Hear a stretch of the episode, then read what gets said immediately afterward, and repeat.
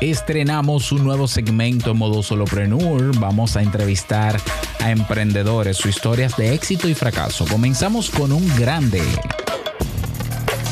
Bienvenido a Modo Solopreneur. Ponte cómodo, anota, toma acción y disfruta luego de los beneficios de crear un negocio que te brinde esa libertad que tanto deseas. Y contigo tu anfitrión, amante de la cultura japonesa, aunque no sepa lo que significa Kyokino, y con un nombre que nada tiene que ver con Naruto. Robert Sasuke. Digo, Sasuke.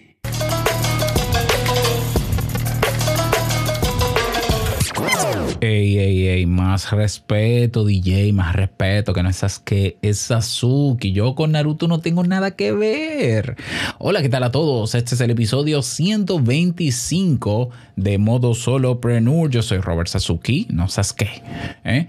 capitán de Kaizen, la plataforma donde puedes formarte, aprender, donde también puedes emprender y donde tienes una comunidad para crecer.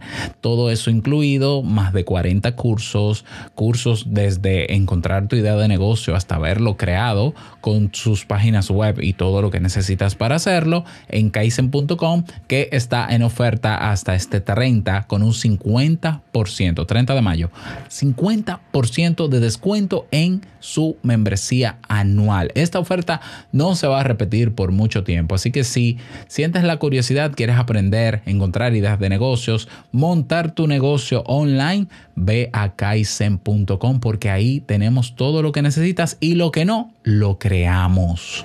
Ya lo sabes, kaizen.com es K-A-I-I-S-E-N.com.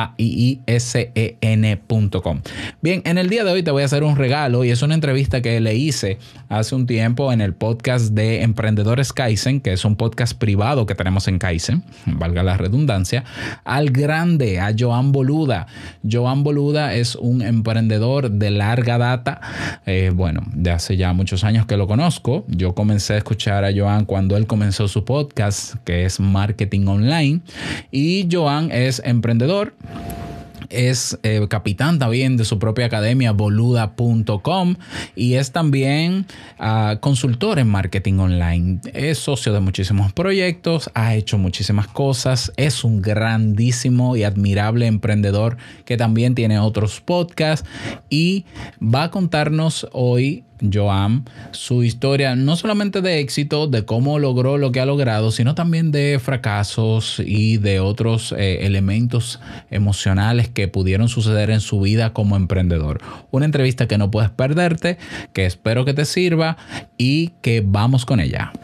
Bueno, Joan, estamos aquí nuevamente en esta segunda parte donde queremos hacerte algunas preguntas eh, sobre ti, sobre tu trayectoria, un poco de, tu pasado, un poco de tu presente, incluso algo de proyección también a nivel de, tu futuro. Estás en la primera parte de esta entrevista, em, lo que te llevó a emprender, cómo comenzaste y todo el, todo el tiempo ¿no? que, te ha tomado eh, este camino que es tu vida ahora mismo, el de emprender. Pero tú te gradúas de la universidad de administración eh, y comienzas a dar tus primeros pasos en diferentes áreas, eh, sobre todo utilizando el Internet como principal plataforma. Eh, ¿Qué cosas, ¿En qué cosas tuviste tú que prepararte para para seguir avanzando? O sea, ¿cómo te preparaste tú? Porque yo me preparé con, con Joan Boluda, una persona. entonces no estaba Joan Boluda cuando yo empecé, no estaba en los cursos, entonces no pude hacerlos, ¿no? Pero es curioso, es, es curioso. A ver, yo, me, yo cuando empecé, lo que hice, claro, empecé con páginas web, como te decía, ¿no?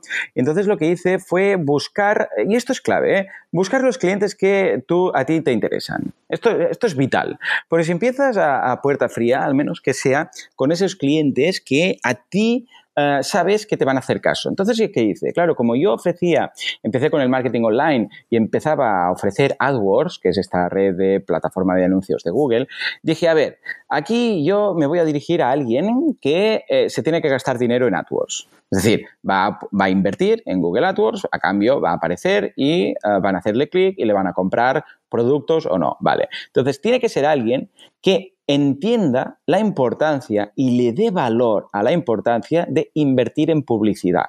¿eh? Entonces dije, vale, ¿dónde puedo encontrar yo personas que le den importancia, en este caso, a invertir en publicidad? Entonces dije, pues está, esto lo tenemos en los anuncios. Cuando yo vea un, pillé la revista de aquí, el local de Mataró, es donde vivo yo, que es, eh, es, un pueblo, una ciudad cerquita de Barcelona, y entonces empecé a mirar la gente que se anunciaba ahí. Entonces descarté los que tenían los anuncios más pequeñitos y empecé como mínimo la gente que tenía un anuncio ah, de media página o de página completa. ¿eh? Entonces dije, vale, voy a ir a ver estos negocios. Como además eran cercanos, porque es gente que tiene negocio en Mataró, yo sabía, porque pregunté a la revista, les dije, escucha, quiero poner un anuncio, ¿qué precios tenéis? Y me mandaron los precios, ¿no? Entonces yo sabía que los que tenían media página o más estaban invirtiendo unos 300 euros mensuales en publicidad. Y entonces dije, vale, pues son estos.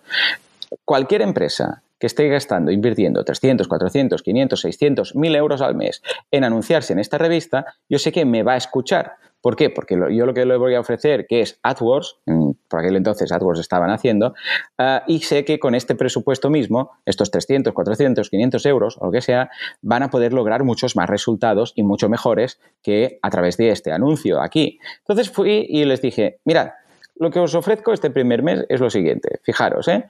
en lugar de gastar 300 o 400 o 1000 euros, lo que sea, en esta revista que estáis anunciando cada mes, durante un mes no os anunciéis en la revista y anunciaros en AdWords. Yo no os voy a cobrar nada por la gestión. Simplemente usemos AdWords. Ese mismo presupuesto. Claro, fíjate que aquí a mí me gusta siempre mucho hacer una apuesta o, una propuesta de valor no-brainer decision, que es lo que llaman los americanos, ¿no? Es decir, hombre, te vas a gastar lo mismo, lo único que en lugar de gastarlo en una revista lo vas a gastar en AdWords, punto. Yo no, no hace falta que cobre nada, simplemente para que veas lo que es. Y bueno, los resultados es que les maravillaron. Hombre, tú dirás, ¿una revista local? ¿En serio? Y, quién mira, además, fíjate que la revista local la ojea todo el mundo. Claro, la revista dice, no, 30.000 ejemplares repartidos. Ya, pero lo que pasa es que 30.000 ejemplares sin, sin ningún tipo de sentido. O sea, ¿quién dice que yo, porque sea un pintor y ponga un anuncio en una revista, las personas que van a leer esa revista necesitan un pintor? Pero ese mismo dinero colocado en AdWords en un anuncio que aparece solo y únicamente cuando alguien va a Google y escribe pintor en Mataró, claro, esos 300 euros daban mucho más de sí. Porque de repente no es alguien que está en el baño ojeando la revista y ve un anuncio de un pintor. No, es alguien que ha ido a Google y ha escrito pintor en más la, eh, zona geográfica, en este caso Mataró. Y claro, de repente todos alucinaron. O sea, Robert, fue una locura. ¿Por qué? Porque veían que esos 300 euros, que hasta el momento no tenían ni idea de si les traían más o menos clientes, suponían 10, 15, 20, 50 captaciones de clientes. Y claro, evidentemente dejaron la revista y dijeron, Joan, sigue con ello. Los de la revista seguramente me, odiaron en ese momento y aún, aún deben pitarles los oídos y tal, pero ah, claro, mi cliente me, pasó a adorar, ¿no? Y por eso, por ahí empecé, por ahí empecé entendiendo, y fíjate que esto es psicológico, lo que decíamos antes, es más psicología que otra cosa. El hecho de decir, eh, no vas a gastar nada más, simplemente vamos a probar otra forma de publicidad. Y a partir de ahí todo esto, ¿no?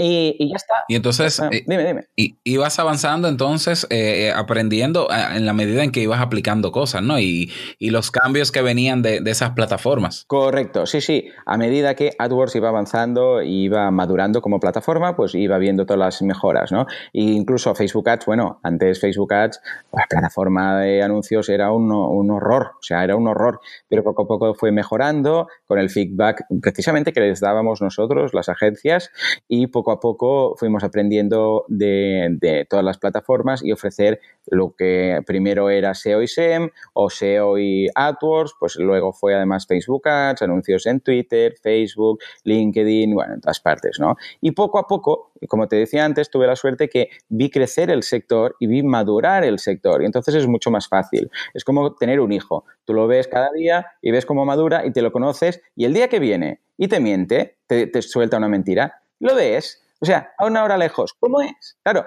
imagínate, ¿eh? ahora viene, yo sé, yo estoy con mi hijo y viene y me cuenta algo, yo sé si me está mintiendo o no, pero en cambio viene, yo sé, un amigo y no sería incapaz de saber si mi hijo está mintiendo o no, o se está diciendo algo. ¿Por qué? Porque yo lo, he visto nacer, como si lo hubiera parido prácticamente, ¿eh? ¿no? En el caso de mi mujer, pues lo ha parido con lo que más aún, ¿no?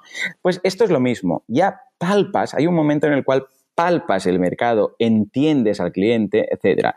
Y esto eh, se lleva básicamente a base de práctica, práctica y práctica, ¿no? Y esto fue lo que precisamente eh, pensé para hacer los cursos, ¿no? Dije, escucha, yo cuando, yo claro, tenía clientes que me pedían, Joan, ¿cómo hago esto? Joan, ¿cómo hago lo otro? Entonces empecé a hacerles, claro, después de escribir tantos correos, eh, explicándoles cómo hacer las cosas, dije un día, escucha, ¿sabes qué? En lugar de, un correo, Ah, y de capturas de pantalla, voy a grabar un vídeo. Voy a grabar un vídeo para que vean cómo hacer esto. ¿no? Entonces, claro, se lo hacía cliente a cliente. Entonces entraba en su cuenta de AdWords o de Google o de donde sea y dice, mira, esto se hace así y le mandaba el vídeo. Y entonces un día dije, escucha, ¿y si esto que va también para mis clientes, en lugar de para los clientes lo hago genérico? Bueno, de hecho el primer paso fue, en lugar de entrar en su cuenta y hacerlo con su cuenta para que yo lo vea, lo voy a hacer en una cuenta de muestra.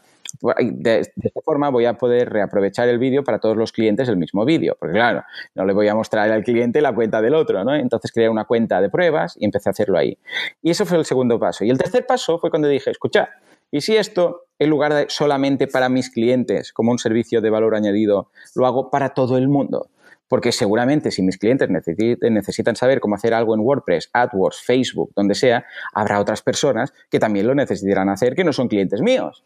Y ahí nacieron los cursos. Imagínate, o sea, en mi podcast, ah, mis primeros, yo sé, 50, 100 o 150 episodios, mi CTA, mi, llamada a la acción, mi, mi call to action, era boluda.com barra contactar. O sea, era contactadme y preguntadme cosas. Era esa. No eran los cursos, para nada, tú te acordarás porque estaba ahí, no eran los cursos.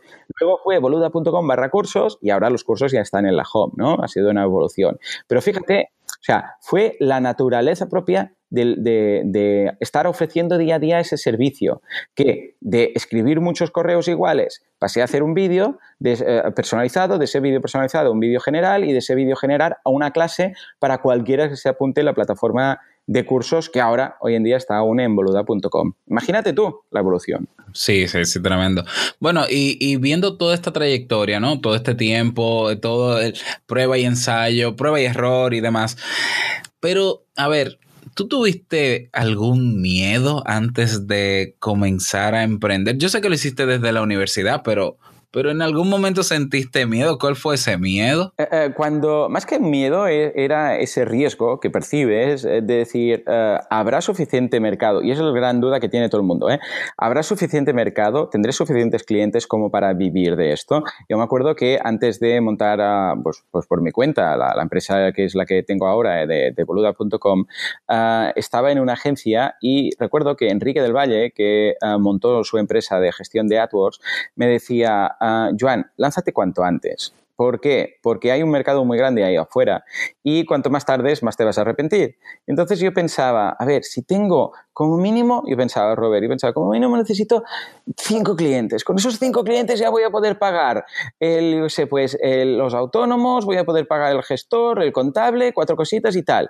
Y después, mira, con esto ya me conformo, ¿no? Y era esa duda de, ¿va a haber clientes eh, al otro lado? ¿Va a haber alguien al otro lado? Y esto es precisamente lo que ahora podemos minimizar ese riesgo gracias al Lean Startup. El hecho de decir, eh, escucha, yo lo monto, monto una página web y si me empiezan a contratar y a contactar, entonces monto el negocio. Perfecto. Ahora ya no hace falta ni hacer ese salto de fe en este sentido. O sea que no era un miedo, porque ya había hecho muchas cosas, pero sí que había esa duda del tamaño del, y el interés del mercado eh, para, para el producto que yo quería ofrecer. ¿Y alguien cuestionó tu deseo de de vivir como emprendedor, ¿no? Porque la sociedad espera, ¿no? Que tú termines la universidad y consigas un buen trabajo y demás, pero alguien en tu familia, no sé, tu esposa o... Sí, eh, no, curiosamente, a, ver, lo que, lo que más yo creo que aún no se han recuperado, les, eh, vamos, eh, les afectó fue cuando dejé el trabajo del banco, ¿no? Yo tenía, tenía un trabajo en un banco durante un tiempo y claro, era un trabajar en un banco, representaba que era algo muy seguro, y después hemos visto que no era así y tal, ¿no? Y entonces fue, ¿por cómo vas a dejar el trabajo y tal? Pero bueno, ¿sabes qué pasa? Que como mi padre es empresario y él montó también pues, su empresa, con su primo hace muchos años, ah, pues ya lo ha visto como una cosa muy, muy habitual. Y mi mujer, como que ya me conoce desde hace muchos años, pues ya vio que cuando a mí se me mete una idea entre ceja y ceja, por mucho que diga ella, pues voy a tirar adelante. Entonces siempre he tenido el apoyo de todo el mundo. Pero es muy buena pregunta porque si bien en mi caso he tenido el apoyo de, la gente de los círculos cercanos, también digo que es el caso de mucha gente en la que no, no ocurre esto. Y el hecho de no tener el apoyo hunde, puede hundir literalmente al emprendedor. Cuando en lugar de apoyo, o sea, o sea, ojo, no hay un apoyo incondicional de sí, sí, ves y espéñate. No, no, no, un apoyo en serio. Es decir, a ver, ¿has pensado en esto? Tampoco digo criticar la idea, sino simplemente escuchar y ser objetivo. Esto ayuda muchísimo al emprendedor. Y hay personas que si en casa sus padres, su familia, sus amigos no le apoyan, nunca va a emprender. Y claro, lo que, lo que me sabe muy mal es cuando es una crítica simplemente destructiva por serlo. ¿Qué haces? No montes esto, no has visto cómo está el país. No, si es una crítica de, a ver, ojo porque este producto quizás no va a funcionar tanto porque mira, hay esta competencia. Esto es genial. O sea, cuando es una crítica constructiva genial, pero cuando es alguien que sin mirar los números, sin pensar en el producto, sin haber valorado el tema, simplemente es, pero la cosa está muy mal, ¿qué haces, loco? No hagas esto. Esto mm, para nada, nunca, nunca hagáis esto porque podéis destruir un negocio próspero. Si vais a dar consejo, primero informaros. Mirad que realmente no haya mercado. Y si realmente es así, quieres hacer de abogado del diablo, pero de forma constructiva y con datos y sabiendo de lo que habláis, adelante. Pero simplemente destrozar la idea de alguien porque es muy arriesgado sin saber vosotros si realmente ese negocio puede funcionar o no, no lo hagáis nunca, porque podéis estar frenando un negocio muy muy eh, provechoso. Claro. ¿Qué cosas eh, tuviste que sacrificar o a las que tuviste que renunciar o, dejar atrás para llegar a lo que has logrado hoy? Buah, el coste de oportunidad como, podríamos cualificar esto que dices, es eh, tiempo, es básicamente tiempo. Yo podría estar, por ejemplo, ah, yo emprendo y como emprendedor pues dedico muchas horas a mi negocio, ¿no? Todas esas horas que pasan de la jornada laboral típica, de esas ocho horas que yo dedico a mi negocio, que no puedo estar dedicando a mi familia, eso, eh, vamos, es un tiempo que nunca volveré a recuperar. Claro, alguien, como decía, que hace de 8 a 3 o de 8 a 5 y tiene su horario y cuando ha acabado la jornada laboral desconecta totalmente del trabajo o lee ellos y lo dedica, por ejemplo, a la familia, pues son horas que va a dedicar a la familia. Yo como emprendedor dedico más de esas ocho horas diarias. Entonces, todo ese tiempo al que estoy renunciando de pasar con mis hijos, como mi mujer, de ir a, comer un día no sé dónde a cenar no sé qué porque tengo que acabar un desarrollo, o bueno, ahora no hago desarrollo porque tengo otra empresa que se dedica a ello, ¿no? Pero que tengo que hacer algo con un cliente, tengo que grabar un podcast, tengo que hacer otra cosa fuera de esa rutina o de ese horario laboral.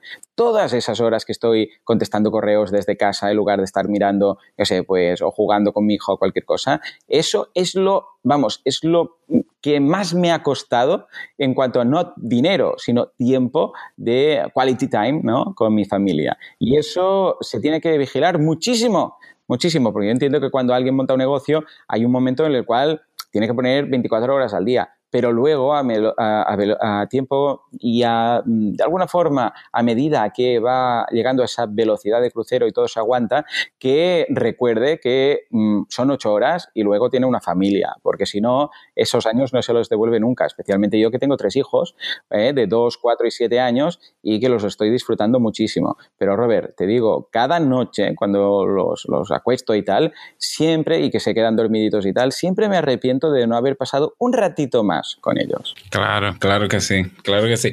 Yo te entiendo perfectamente porque yo también tengo dos peques. ¿Qué edad, ¿Qué edad tienen ahora? Bueno, dos años y seis años. ¡Guau! Ya ves, ya ves. Claro, entonces, el pequeño ahora empezará ya a chupurrear, ¿no? sus primeras palabras y tal. Sí, sí, sí, no, ya te da discursos eh, en ¿Qué me dices? ¿En serio? ¿Con dos años? ¡Qué crack! Idioma, claro, pero los da. Eso sí. Joan, ¿cuál piensas que es la fortaleza personal eh, o tu mayor eh, fortaleza te ha ayudado a, mantenerte como emprendedor? Muy buena pregunta, muy buena pregunta, Robert. Ah, mira, fíjate, te diré algo. El otro día lo analizaba, en Así lo hacemos, hicimos un DAFO personal, que es algo que creo que debería hacer todo el mundo, un análisis de, este, de debilidades, oportunidades, amenazas y tal tal, análisis DAFO, que seguramente tus oyentes ya más que conocen, y dije que, ah, venga, modestia aparte, porque cuando hacemos un DAFO tenemos que ser muy sinceros, no vale decir, bueno, no, es que no me gusta decir mis habilidades y tal. Creo que una de mis capacidades que he tenido toda la vida, que mi madre siempre, por cierto, me había dicho, es que tengo la capacidad de entender las cosas y contarlas. Y eso, eso es precisamente a lo que me dedico ahora. Fíjate, mi madre siempre me decía, tú tienes que ser profesor. Y yo decía, ¿qué profesor? ¿Cómo voy a ser profesor? Sí, que explicas muy bien las cosas, me decía. Y me lo decía porque yo le daba clases de repaso a mi hermana, de, cuando ella estudiaba en, bachillerato y tal. Eh, le daba clases de inglés a, mi madre, ¿no? Y dice, es que tú tienes la capacidad de entender lo que cuenta el profesor y después contarlo de forma que yo lo entienda. O el libro, ¿no? O lo que sea. Y es cierto, esa capacidad, yo de hecho en, carrera, cuando estaba en segundo de carrera, ah, daba clases a los primeros de carrera, clases particulares, ¿eh? de informática y de otras cosas. Yo soy capaz, de alguna forma, de eh, leer un libro o escuchar una clase de un profesor o algo y mejorar de alguna forma, modestia aparte, ¿eh? ya te digo, pero mejorar la forma de contarlo. O sea, soy capaz de entenderlo y decir, vale, entiendo lo que me has dicho, pero creo que la gente lo entenderá mejor si lo explicamos y lo contamos así. ¿De acuerdo? Y eso ha sido algo que siempre he tenido, de alguna forma, ¿no? Entendía, y no solamente entendía cómo lo contaba, sino que entendía cómo yo lo estaba procesando, esa información, y cómo podría poner un ejemplo mejor que el que ponía el profesor para que la gente lo entendiera. Y eso es algo que, que he tenido de una forma innata, ¿vale? Y eso es lo que ahora precisamente estoy aplicando. Yo aprendo cosas, las aprendo de varias fuentes, veo los puntos débiles, los detecto de esas fuentes y de cómo se explica y lo cuento de mi forma. Ojo, yo no estoy diciendo que sea el mejor profesor del mundo, ni mucho menos. ¿eh? Yo no estoy diciendo que mi forma de explicar las cosas sea mejor que la de las otras personas, ni mucho menos. Estoy diciendo que mi fortaleza, que puede ser que haya gente que lo haga mejor, pero que la mía, en concreto, es entender las cosas y contarlas mejor. Sea marketing, sea inglés, sea informática, sea gestión, da igual entiendo de alguna forma cómo la gente procesa la información y cómo se puede explicar de forma que lo entiendan mejor. ¿eh? Que no solamente sea vomitar lo que pone un libro, sino eh, plantear las dudas y preguntas a una persona para que ellos mismos sean capaces de decir, ah, vale, vale, vale, vale, ya lo entiendo. ¿eh? Eso, ese aha moment, cuando alguien me dice, Ah, era eso, Joan. Ostras, ¿y por qué no me lo han contado así? Esto lo,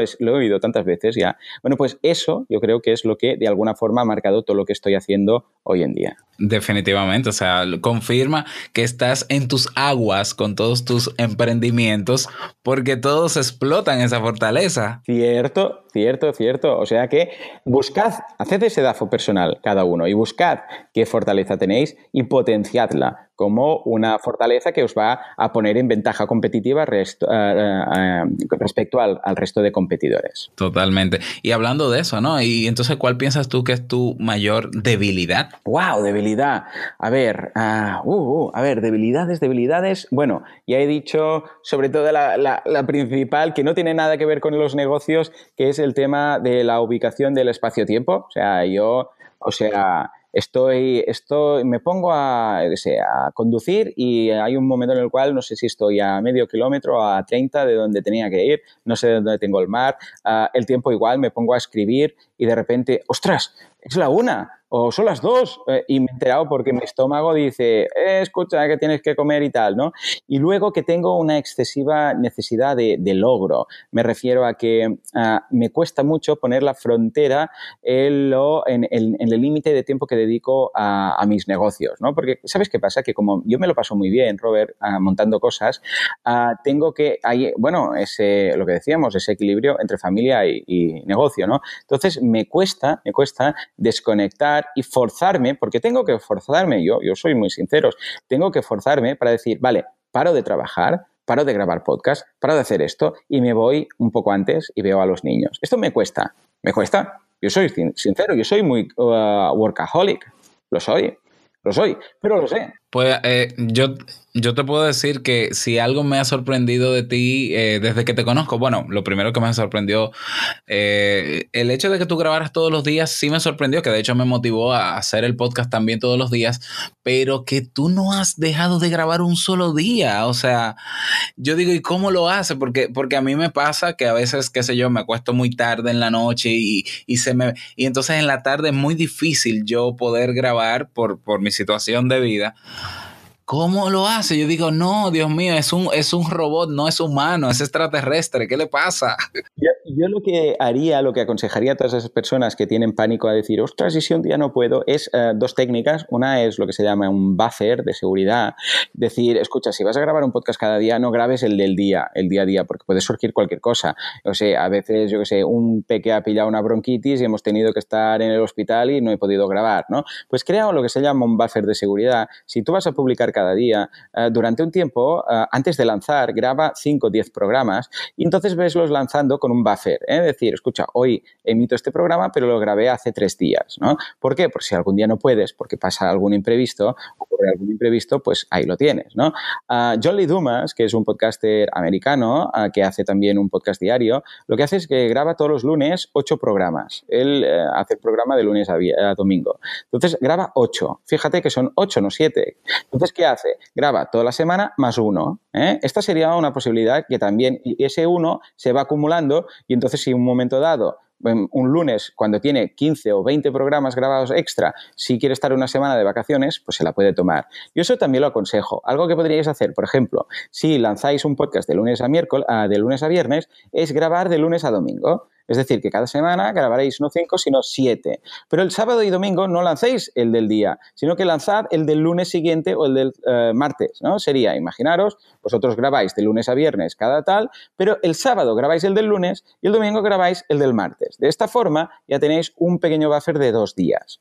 Esta es una opción. Y la otra opción es, en lugar de trabajar con buffer, grabar 3, 4, 5 episodios de seguridad. ¿Esto qué es? Son 5, 4, 5 episodios anacrónicos que no mencionas o que tienes grabado solamente lo que sería el contenido, no has hecho la introducción del podcast, no has dicho la fecha, etcétera, y lo tienes guardado por si algún día surge algo. Entonces, esto es muy práctico, lo hago con algunos podcasts de estos del que hago el fin de semana, porque si alguna semana, como estos podcasts lo hago con gente, eh, si uno de los dos no pudiera, es más difícil que cuadrar agendas, entonces tenemos uno como de emergencia. Entonces, ese es anacrónico, no hacemos mención de la actualidad, tenemos ahí un contenido que está ahí y si algún día pasa algo, ¡pum!, lo puedes lanzar. Ojo, estos de emergencia, sobre todo, id gastándolos de vez en cuando, porque si no puede ser que quede muy desfasado, porque vosotros vais a mejorar como podcasters, como escritores, como lo que sea. Entonces, si veis que hace varios meses que lo tenéis ahí acumulado, quizás vale la pena uh, publicarlo y el día que vas a grabar, pues volver a grabar el de seguridad. Más que nada porque si no se va a notar muchísimo. ¿eh?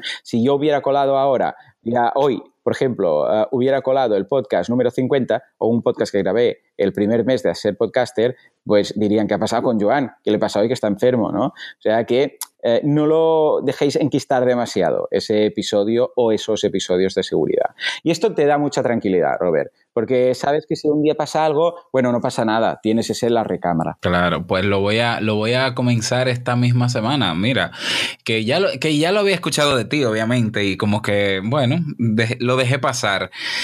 Joan, hay una suerte de la que la gente habla popularmente, ¿no? Que, te ven ahora exitoso y viviendo de tus emprendimientos y dices, ah, es, ha tenido suerte. ¿Tú piensas que esos logros que tienes hoy se han debido a esa, a esa suerte? Para nada, absolutamente. No, pero no solo yo, ¿eh? para cualquiera. A ver, uh, Messi siempre dice, oh, es que este gol que has hecho ha sido porque has tenido suerte, porque tal y porque cual, porque justamente la pelota o el delantero y dice, sí, sí, todo lo que tú quieras. Pero curiosamente, cuanto más entreno, más suerte tengo. Bueno, esto ocurre exactamente igual, ¿no? Es decir, escucha, mira, uh, suerte, ¿qué es? Que justamente estabas, por ejemplo, ¿no?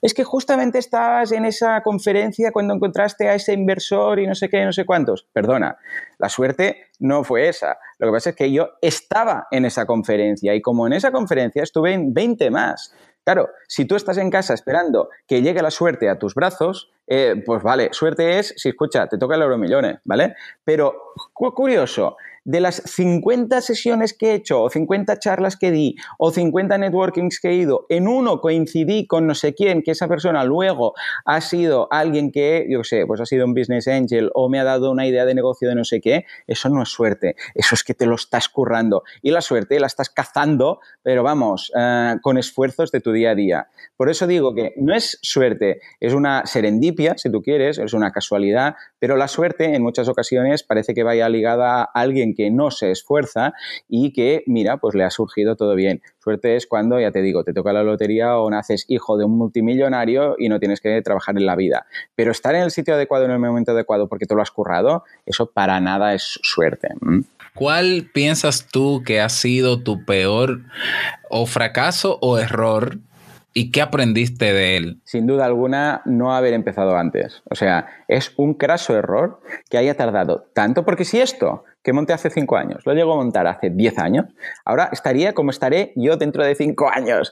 O sea que, fíjate lo que digo, uh, no esperar tanto, no esperar a, bueno, es que quiero asegurar todos los clientes, bueno, es que quiero asegurar, no, esto lo debería haber montado, debería haberlo hecho antes que nada. O como el, con el podcast, mira, yo antes de empezar el podcast estuve cinco años eh, escribiendo un blog.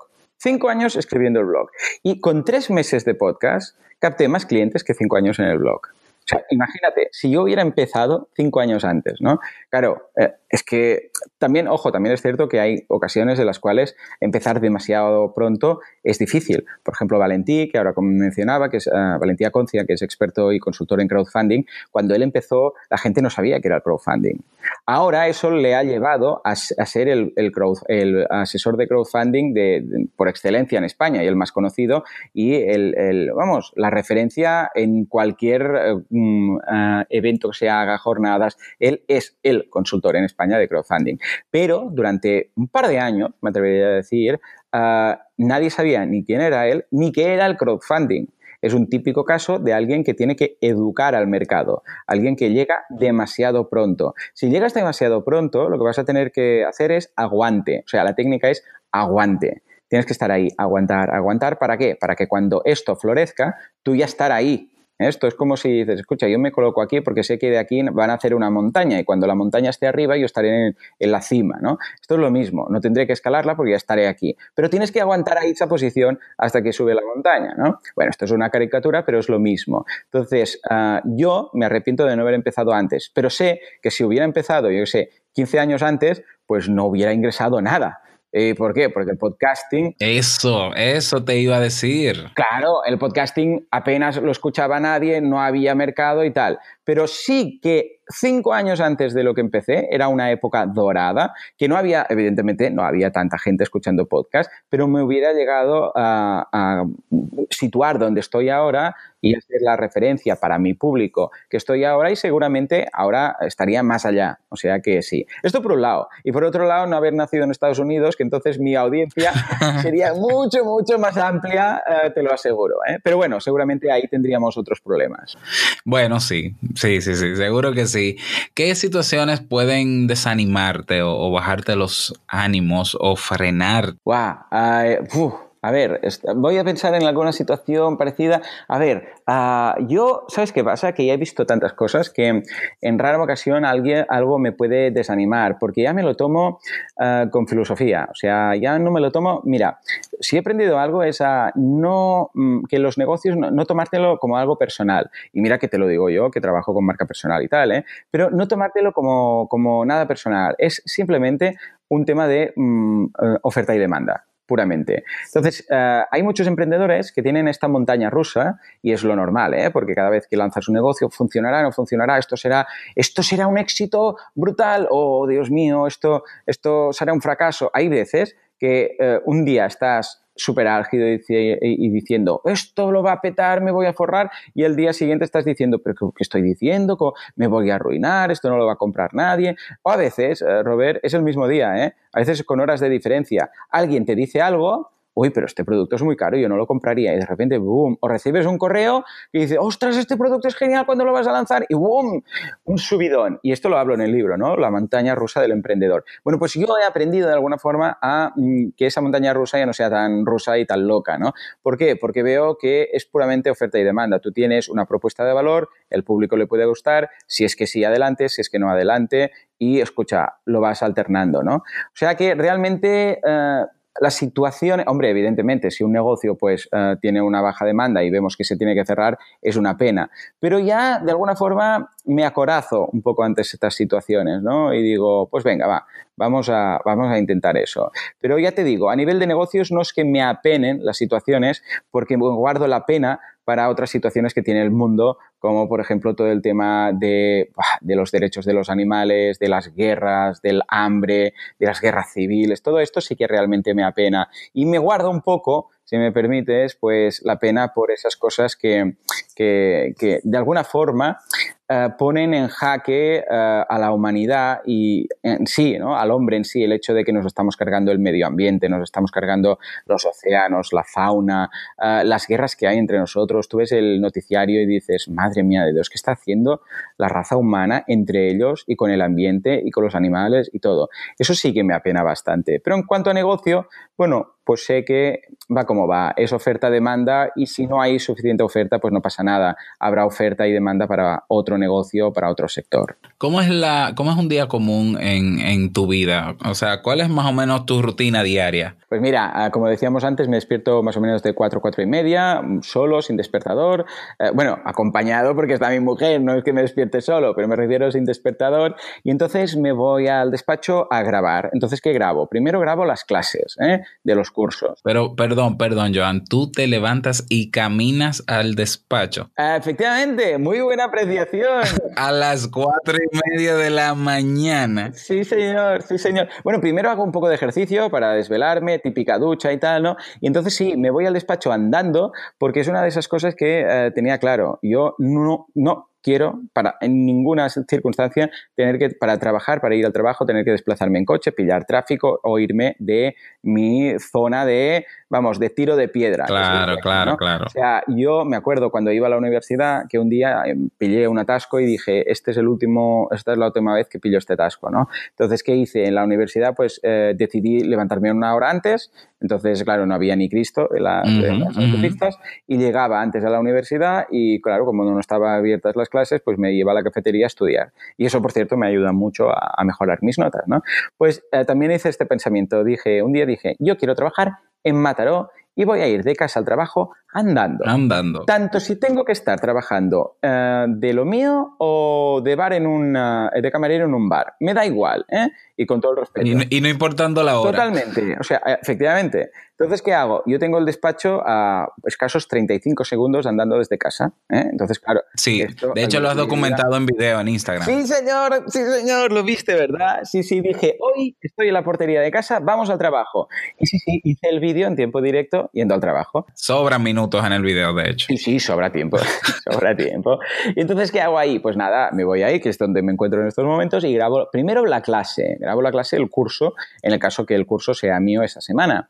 Eh, para entrar en calor un poco, ¿no? De forma que cuando grabo el podcast ya estoy ahí efusivo, ¿no? Porque el podcast es más pim pam, en cambio la clase estoy más tranquilito para no espantar al alumno, ¿no? Entonces empiezo, grabo una, dos clases y cuando ya he pillado el ritmo, entonces, ¡pum!, grabo el podcast que es o el del día o en el caso de trabajar con buffer de seguridad, el de al cabo de tres, cuatro días, depende un poco ¿eh? de cada caso.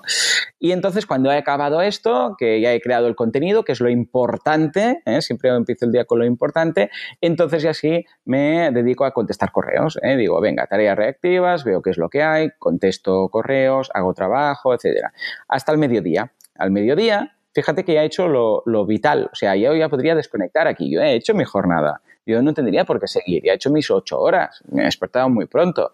Pero fíjate que a esa hora yo voy a buscar a los niños al cole, y esto también está documentado y tal en, Instagram, para los que me seguís ahí, que, que pongo pequeños resúmenes de 60 segundos de cada día Pues yo ahí ya podría dejarlo, ¿no? Pero ¿qué hago? Pues bueno, me voy al, cole, dejo lo, pillo a los niños, como con ellos, porque creo que es importante pues mantener uh, con los niños, pues, ¿qué has hecho hoy y tal? Ese feedback, ¿no? Con los niños, para no crear ahí Uh, pues un gap entre lo que sabéis vosotros de los niños y lo que hacen los niños en su día a día. Luego los uh, devuelvo al cole una vez más, porque por la tarde también van, un, un, par de horitas. Y durante ese tiempo, ¿qué hago? Hago dos cosas. Por un lado, formación, en este caso, pues hago clases de inglés, recibo ¿eh? clases de inglés. Siempre, siempre creo que es importante hacer algo, aprender algo, dedicar media hora, una hora al día a algo, en este caso inglés. Y luego uh, me voy a hacer trabajo de clientes, ¿eh? es decir, pues venga, eh, un trabajo ya que no es reactivo, sino que es agendado. Digo, pues venga, hoy toca repasar la cuenta de AdWords de este, hoy toca repasar la cuenta de Facebook de este, hoy toca hacer el, repasar el copywriting, da igual, ya trabajo propiamente de clientes, hasta que se tiene que volver a ir a buscar a los críos al cole, que son más o menos las 5, cuando hay extraescolares, pues voy más tarde, voy a las 6, depende del día, y ya está. Entonces ahí ya desconecto y quedo como de alguna forma en guardia, ¿eh? como la farmacia de guardia, pues igual, eh, comprobando el correo puntualmente miro de no interferir mis actividades familiares con los niños, eh, yo sé, pues hacer, ayudarle a hacer los deberes, jugar un rato con la consola, mirar alguna serie, jugar en el, en el jardín, bueno, en el patio un rato con ellos, a fútbol un poco, todas esas cosas, o ir a un parque, todas esas cosas, yo las voy combinando un poco con revisar el correo. Miro el correo, que no sea que haya alguna emergencia,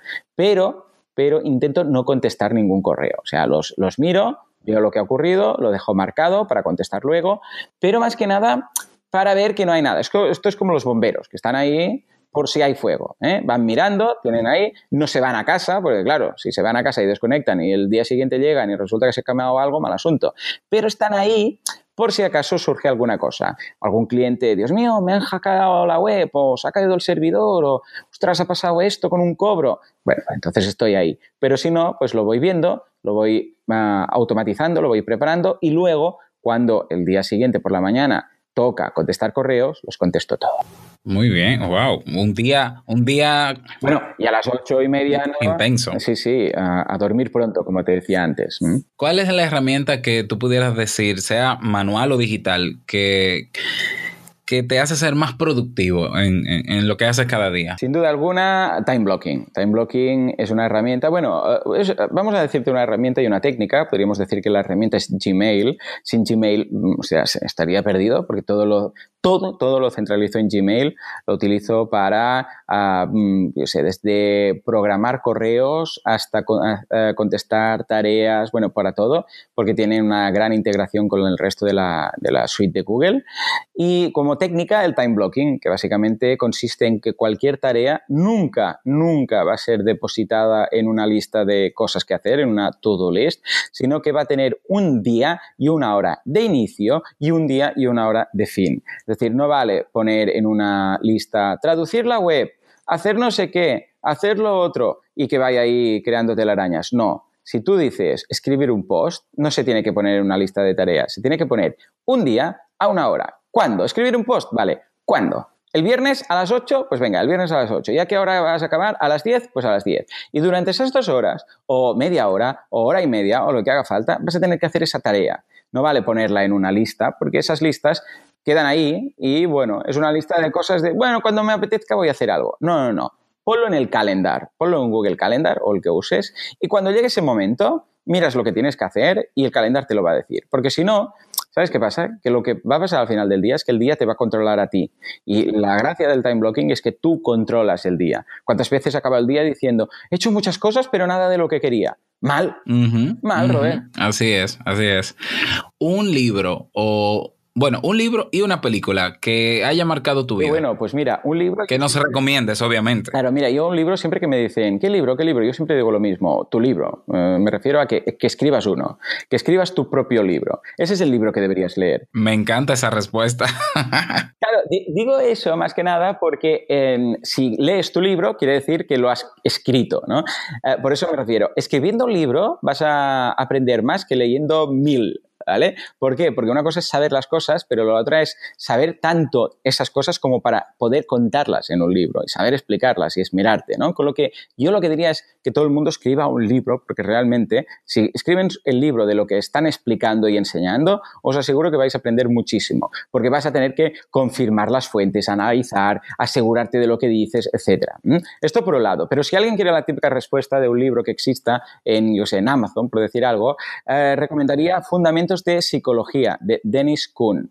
Es un libro que a mí me ha ayudado muchísimo. Fijémonos que no es un libro de emprendimiento, sino de psicología, pero que creo que la psicología es vital para cualquier persona que quiera emprender. Con lo que es un libro que es eh, un libro de texto de cuando estudiaba psicología, en primero psicología, que creo que puede ayudar a muchas personas a entender a los negocios y no solamente los negocios, sino también todas esas personas que les rodean, todas esas personas eh, que sean familia, que sean conocidos, que sean en general eh, también evidentemente clientes, proveedores y tal, pero sobre todo, sobre todo todas esas personas que les rodean.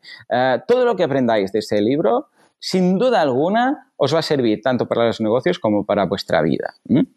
Bueno, yo lo, yo lo confirmo porque lo estudié y tuve que dar fundamentos de psicología, claro que sí. Es muy bueno, ¿eh? Dennis Kuhn lo explica tan bien, tan bien. Y además, en cada lección hay como un pequeño resumen y unos ejercicios que hacer y tal. Está brutal, brutal, brutal.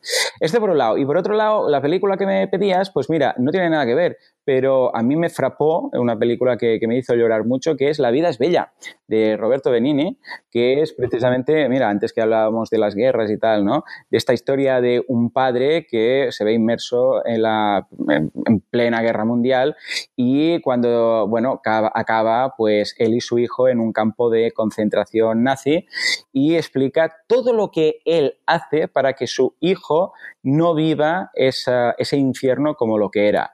Y bueno, no vamos a desvelar nada de esta película, pero um, fue una película que aún hoy en día, cuando escucho la banda sonora, se me pone la piel de gallina. Es una, es una película que, que, vamos, todos deberíamos aprender, aunque sea ficción, hay una parte, o sea, es ficción, este caso. Bueno, de hecho está basado en un caso real, pero bueno, no quiero hacer más spoilers, pero que a pesar que sepamos que es una película, lo que estamos viendo, y no es ese el personaje, sino que es un actor, creo que nos puede ayudar muchísimo a entender qué está pasando con el mundo y cómo de alguna forma ver las cosas con perspectiva. Una gran, gran película. Bueno, la vamos a dejar, vamos a dejar, esas recomendaciones en las notas de este episodio. Hablemos un poco de tu futuro para cerrar esta, esta parte, Joan. ¿Qué entiendes tú que te falta por lograr? ¿Qué me falta por lograr? Wow, pues me falta empezar, a ver, mira, precisamente lo que decíamos antes, me falta llegar a ese equilibrio. Lo que decíamos, ahora eh, estoy relativamente, en cuanto a tiempo, eh, existe un desequilibrio porque dedico demasiado tiempo a mi negocio o demasiado, a ver, yo soy consciente, a ver, cuando digo demasiado no es que tenga mi familia abandonada, ni mucho menos, ya lo veis, los que me seguís, pues veis todo lo que hago con ellos, pero me gustaría dedicar más tiempo. Entonces ahora lo que me falta es acabar de asimilar eh, donde he llegado para poder eh, delegar ciertas cosas que estoy haciendo yo actualmente y que podría o debería delegarlas a otras personas. Eh, y yo creo que a lo largo de los próximos años eso es a lo que me voy a dedicar más, acabar de asimilar todo esto, a sentarme y a dedicarme única y exclusivamente a gestionar todo esto y a la, al análisis estratégico de negocio y pueda dejar todo el resto de cosas que ya no son, eh, eh, ¿cómo lo diríamos?, en las cuales mi aportación ya no es tan alta en cuanto a valor a otras personas. Y cuando haya logrado eso, podré dedicar también unas horas más cada día a mi familia. Muy bien, excelente proyección de futuro. y, comenzaste ya, ¿no? Porque ya tienes eh, personas que te están ayudando. ¿Cómo te gustaría... Correcto, sí, sí, cada vez vamos fichando más. ¿Cómo te gustaría ser recordado cuando te vayas de este mundo? ¡Wow! A mí me gustaría no irme del mundo en general. ¿eh? Mi idea es esa, estar ahí, aguantar, como decía. Claro, claro. No sé quién decía, bueno, morirme, no sé si me voy a morir, pero en todo caso lo voy a dejar para el final, ¿no? Pues es un poco esta misma idea, ¿no? Como alguien que simplemente, alguien que ayudó, alguien que ayudó. Es precisamente lo que más me comentan siempre cuando los, lunes contesto las preguntas de la audiencia en el podcast, uh, pregunta sí, pregunta no, me dicen, ostras, Joan, gracias por haberme ayudado porque he montado esto, lo otro. Y a mí uh, me anima muchísimo cada vez que, o en el evento, ¿no? En el evento que monto cada año en, en Madrid, uh, la gente viene, me, me cuentan sus casos. Joan, he montado este negocio, este membership site, este e-commerce, esto. O tú ahora que decías, he montado esto y he dado el paso, ¿no? con lo que he aprendido. Esto, mm, quieres que no, te llena, te llena, te ayuda, te da energía, te recarga pilas para seguir haciendo lo que haces. Con lo que realmente, simplemente con el hecho, mm, bueno, una persona ni envidiosa ni envidiada, simple, como decía mi abuela, simplemente una persona que ha ayudado a otras personas, con esto estoy más, más que satisfecho. Porque quiere decir que, eh, no solamente te has ayudado a ti mismo, no solamente has pensado en ti, sino que has ayudado al otro. Y creo que si todo el mundo hiciera lo mismo, ¿te imaginas, Robert, un mundo en el cual, como mínimo, cada, cada persona haya ayudado como mínimo a otra? ¡Wow! imagínate, sería... De hecho, te, voy a contar algo que quizás no sabes. Eh, Sasuke, que es, eh, eh, no es mi nombre de pila, no es un nombre de pila, sino que es, digámoslo así, parte de mi marca personal. Es un nombre japonés que se traduce, o sea, que su significado es el que ayuda. Hombre, ¿En serio? Sí, que cuando, que cuando me lo puse, es decir, cuando decidí crear un, una especie ¿no? de, de, la marca y demás, yo dije, no, yo quiero un nombre que signifique el que ayuda. Y lo busqué en diferentes idiomas y encontré eso y dije, bueno, este está medio, medio Naruto, ¿no? Y eso yo sé que sí, pero, pero me gusta. sí, pero no te preocupes. Sí, sí, sí, es verdad, es Sasuke en, en tal. no es exactamente lo mismo, pero, eh, pero fíjate, no tenía ni idea. Eh, pues qué broche de oro hemos colocado aquí en esta recta final, ¿no? Ah, para, para acabar con tu nombre eh, de, de, marca, que es el que ayuda. Pues mira, ahí hemos, ahí hemos coincidido plenamente. Así es, así es.